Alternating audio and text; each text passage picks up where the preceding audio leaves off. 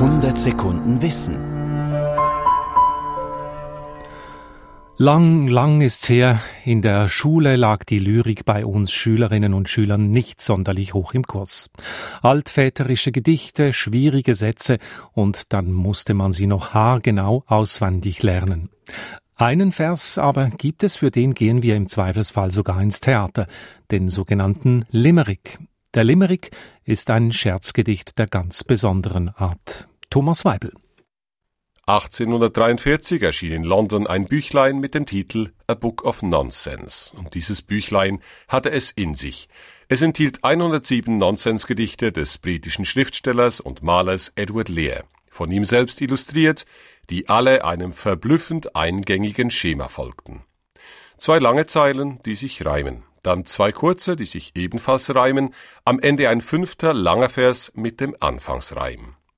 Immer nahm Lear eine fiktive Person auf die Schippe, die an einem realen Ort lebt und die sich durch eine geradezu absurde Angewohnheit oder Eigenschaft auszeichnet.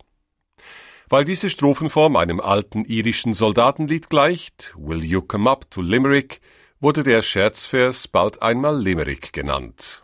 Auch wenn Dichter Lear nicht der Erfinder war, schon bei Shakespeare finden sich ähnlich gebaute Verse, traf der Limerick einen Nerv. Mit einer Pointe in die Schlusszeile verpackt, zählt er heute zum festen Repertoire von Humoristen in aller Welt. In der Version des Schweizer Kabarettisten César Kaiser klang das 1964 zum Beispiel so. Da gab's einen Forscher in Bramen, der bastelte künstliche Damen, wobei ihm die vierte zum Teil explodierte, jetzt bastelt er keine mehr. Amen. Wer jetzt vom Ehrgeiz gepackt ist und sich fragt, wie genau man einen Limerick zu schreiben hat, dem sei auch das erklärt, am besten in einem Limerick. Ein Limerick-Dichter aus Leimen war stolz auf sein treffliches Reimen. Doch macht's nicht allein der treffliche Reim, man muss auch den Rhythmus gut timen.